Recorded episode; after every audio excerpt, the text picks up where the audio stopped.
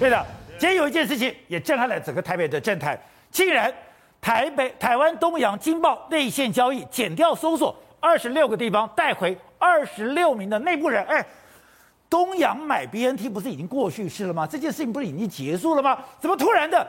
检调单位大搜索，因为有人向这个士林地检署啊提出检举，为什么呢？因为我们大概都停留在东洋啊，就是呃要引进啊，要跟卫福部呢，希望他能够购买三千万剂的辉瑞 BNT 疫苗嘛，对，然后后来破局嘛，然后后来出来指控等等，我们都停留在这个层面啊。但今天士林地检署直接指挥调查局啊。兵分二十六路，然后呢，在全台湾哦，双北啦、中南部啦等等啦，那么大举的搜索跟约谈的二十六个人呢、啊，那么其中也包括东洋的总经理施俊良。不过今天并没有约谈东东洋的这个董事长啊，前行政院长啊林权，哦，今天并没有约谈啊。那么呃，到底是为了什么案子呢？原来是那么士林地检署呢，他要追查的是民众提出检举的违反证券交易法的内线交易。那为什么？检举对，没错。为什么呢？因为呢，事实上要查的是，是在这个东阳要这个购买啊，协助这个啊卫福部购买三千万剂的辉瑞 BNT 破局前的内线交易。为什么呢？哦、因为呢，有人根据哦这个那个时候的股票交易呢，算出来啊，有人在那个时候利用买卖东阳的股票赚到五五点五亿，就是五亿五千万啊。那到底是谁？那么事先知道，然后呢，利用这个赚钱，所以要要去查。那为什么会有这个所谓内线交易的疑云呢？你要知道哦，当年的东阳的这个董事长林权在面对这件事情的时候，他自己也怀疑，那么是不是有内线交易这回事？不过他说的是，他认为应该不是东洋内部，而是会不会也知道相关的事情机密的外部的人士。是啦，他出来开记者会说明当时买 BNT 的过程，就是有人质疑他这个。他质疑说：“你是不是有内线交易？”没错，他才出来澄清的。就没有想到，现在减掉单位居然冲进去了。对，二零二零年的时候呢，十月十二号那天，东阳不出来开记者会吗？然后说明他们获得了授权呐、然后呢，可以这个等于说啊，跟卫福部来购买相关的，让那那个最终那个介绍三千万剂的辉瑞 BNT 嘛。隔天，也就是在十月十三号的当天的股价，东阳是六十九块。连续涨停板三天涨到八十四块，所以呢，本来成交量呢只有一天不到一千张，Beyond 的三万张，你知道吗？重点来了，正常买卖股票都没有问题嘛。然后呢，你事先有没有这个知道相关的内线交易的讯息呀、啊？那么事先如果啊，到通常内线交易都不用自己的名义下去买嘛。所以呢，这次搜索的包括那么东洋公司以及哦被这个啊检检警怀疑卷入的人的亲戚朋友，怀疑是人头。所以呢，他们都这个经过这几个月以来的这个调查啊，都把东洋相关的买卖股票的这个资料全部都调出来了。这已经查了那么久了，对，所以都全部都调出来，所以才会才会全国到处各地都有二二十六路嘛，对，都要搜索约谈嘛，兵分二十六路，然后调出来了以后，还有还有一个重点是什么时候？是在这个后来不是在十一月三号破局吗？对，破局了以后，东阳的股价不是无量无限量的无量的这个跌停板下跌嘛？在此之前呐的一个交易日，还卖出了一万多张啊，所以要查出来到底有没有人事先知道，事先知道这个事情，你就先进去买买啊，因为你在牟利整个涨停板嘛。然后呢，事后你又知道破局了，破局以后你就知道说一定会跌停板，所以你逃嘛，逃的人也是内线交易哦。所以现在要去查事先知道然后进去买的人，跟事后知道先逃的人，这些人是不是涉及内线交易嘛？不过因为他的动作非常的大。你要知道，一口气兵分二十六路，是整个撒出去，哎，然后开这个申请向法院申请搜索票啦，整个在进行了。所以呢，显然在减调单位这边。掌握了那么部分的相关的情资，才会做这么大的动作。那么虽然这个啊东洋公司啊，它今天也有这个相关的声明说啊，那么东洋公司呢，并没有卷入这个所谓的内线交易啦。不过因为大部分被查的人都跟东洋的内部员工有关系啦，所以现在那士林地检署呢，那么把这二十六个人约谈了以后，会不会进一步的升高啊？会不会去约谈？东洋的董事长林权呐、啊，那么这个就是我们值得瞩目的焦点。而且你讲说这是六个人，是东洋的重要干部吗？对，没有错。那其中包括总经理施俊良都来了，都施俊良都被对，连总经理都请到了。当然，现在一开始哦，二十六个人呐、啊，那么找来了以后，按照调查局办案的这个啊程序很简单，有的是被告，有的是证人，有的是关系人。所以来了以后，调查局那么进到你的这个搜索的物这个地点了以后，把要带走的、能带走的全部打包全带走。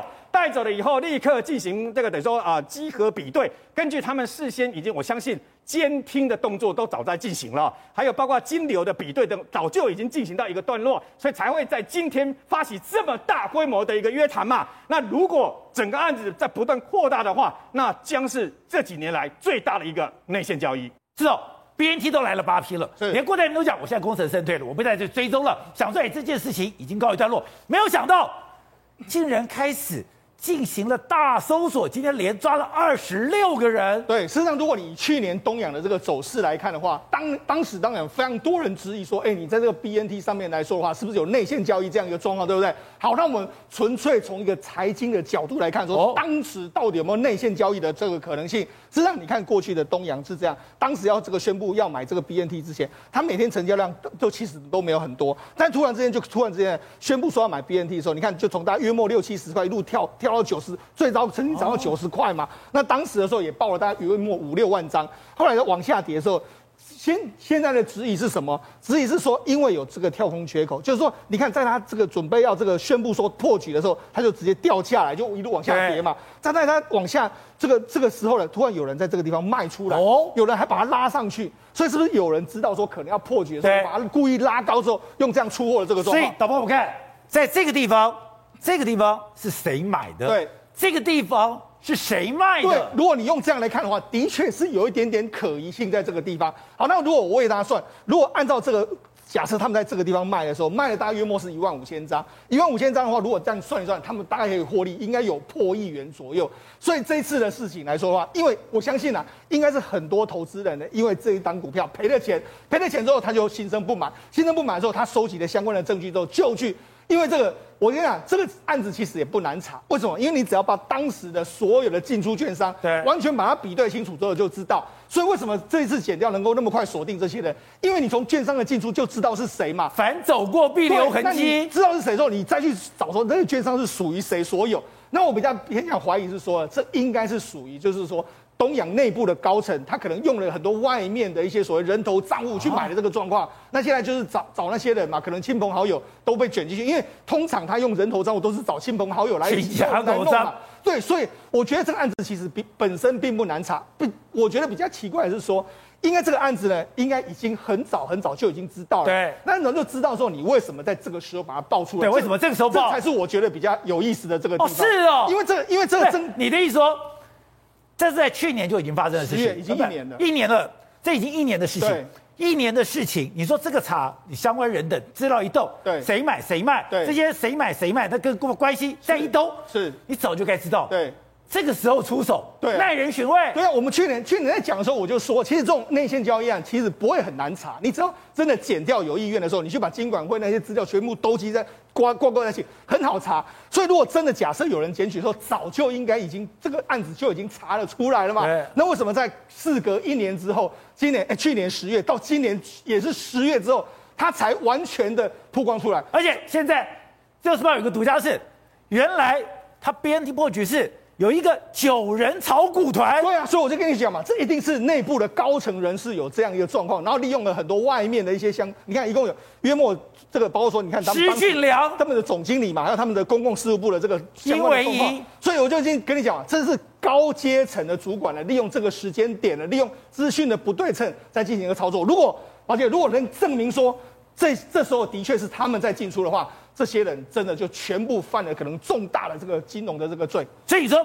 刚好这几个人，这是他的总经理施俊良，公共事务部协理殷伟英，重症医疗事业群的副总经理屈志源，协理吴世忠，专员许志远，资深经理林英秀，专产品专员詹怡婷，哎，助理许雅柔，郭聪达八个人，再加上一个以证人。刚好是九个人，对，所以我在讲嘛，事实上当时的有人质疑不是空穴来风，所以显然真的当时有人在里面上下其手。那就我比较好奇的是，为什么事隔一年之后，这个时候才会爆发？好，董事长，这里面提到是兵分二十六路，找了二十六个嫌疑人，掌握就是他的监证里面有个九人集团涉嫌，重点刚刚讲的，当你往上冲的时候是谁买的？一直往下降的时候是谁卖的？他们认为涉嫌在 BNT 疫苗破局重讯，重点在破局重讯曝光前提早获利了结。这个、哦、内线交易的台湾的第一案呢，尤其有被判刑的案是台开案。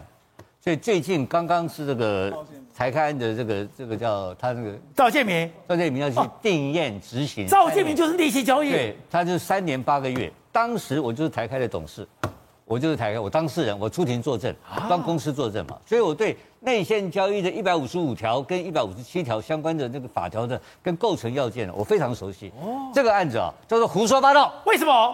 我跟你讲，这些人都不是股东，他公司啊是三个老板组成的。现在两个老板离开的，只是一个老板叫萧英军，这萧英军请林权去当的，公司大概百分之三十到四十的股权在这一个人手上。对，那大股东不炒股票，你这些小小员工炒什么股票？鬼扯淡！可是我不是说我小员工就是听到消息，小员工听到消息来炒一波不行吗？所以我说鬼扯淡。为什么？大股东可以炒，为什么给小员工炒干嘛？哎，我大头给的我的差，你跟那让你差下，这个问题是根本不是。我认为这个是啊。这个是一个美丽的错误，怎么样美错误？因为这个是林权不应该介入 BNT 嘛，因为整个事情现在落幕了，你知道吗？然后行政院也要改组了嘛，所以在清在清仓，你知道吗？再把这案子再清仓清清掉。我跟你保证，林权不会搞内线交易，林权怎么会？林全可是是他总经理呀、啊，不一样的概念嘛。那林权掌握真正的资讯在林权手上嘛，所以这个事情完全是司法迫害。我现在讲。我讲在前面的司法迫害我帮林权讲话，这个根本摆明的恶搞的一个案子。可是你怎么解释说，我今天在这个讯息发布之前，我有大量的这个增加，到我在这个破局的时候又有大量把它卖掉。我现在跟你讲，这是新闻讲的。我现在跟你讲，内线交易的构成要件里面有个最重要的一个移送单位，叫做监管会。哦，他说民众检举，鬼扯，民众怎么检举？民众会不知道，监管会就是刚刚思彤讲的。有所有资料，有交易所所有资料，有银行的金流，把金流跟交易资料一对比就出来了，一个礼拜就完成了，拖一年干什么？监管会一移送最有权威。哦、你，你说要查内线交易，一个礼拜就搞定了？当然搞定，监管会搞定，监管会手上有全部资料，电脑一敲，全部都从交叉比对全部出来。我亲身体验过，交易所这个 监管会主委跟我看电脑。跟我比对过嘛？啊，我知道这个事情怎么办的嘛。对，所以他说民众检举就是鬼扯，最重要的机构就是金管会移送法办，是这个百分之百成立，这逃都不要逃了，对他所有的资料都有，因为他可以有金流，你知道吗？我吴子嘉是人头，你刘宝杰是幕后作手，结果是你我把钱获利获汇给你，我都不能拿现金给你，二十几个人怎么会怎么搞现金？所以这个交叉比对就看银行的金流加上股票的交叉。这个比对出来就出现内线交易的犯罪事实。对，第二个就是叫这个叫什么东西？叫一百五十五条炒作股票。另外一个叫一百五十七条内部人传递消息。内部传递要监听啊，要监听资料，你要吃饭啊。这个鬼扯淡一通，这个是调查局乱办。我在我感觉这边保证调查局乱办。可是你不能解释为什么突然。谁得到消息买这么多股票呢？对，所以我跟你讲，这是他讲的嘛。所以应我刚刚讲的嘛，要监管会的证据才叫证据嘛，监管会以外的不是证据嘛。对啊，现在兵分二十六路啊，那就是鬼扯嘛。因为按照监管会的资料，不要兵分二十六路，他很轻轻松松的在传发协办通知书，就是把一通知书发一发，你来调查局报道，一天就把你拘掉了，就觉得他故意搞作秀嘛。哦，你的意思说？今天金管会真的办案，资料早就在手上了，我叫你来就好了，根本不用出动大批人马。当然不用啊，你搞二十六个、二十六个地区、二十六个人马作秀嘛，是要干什么？他是要帮陈其迈解套还是干什么？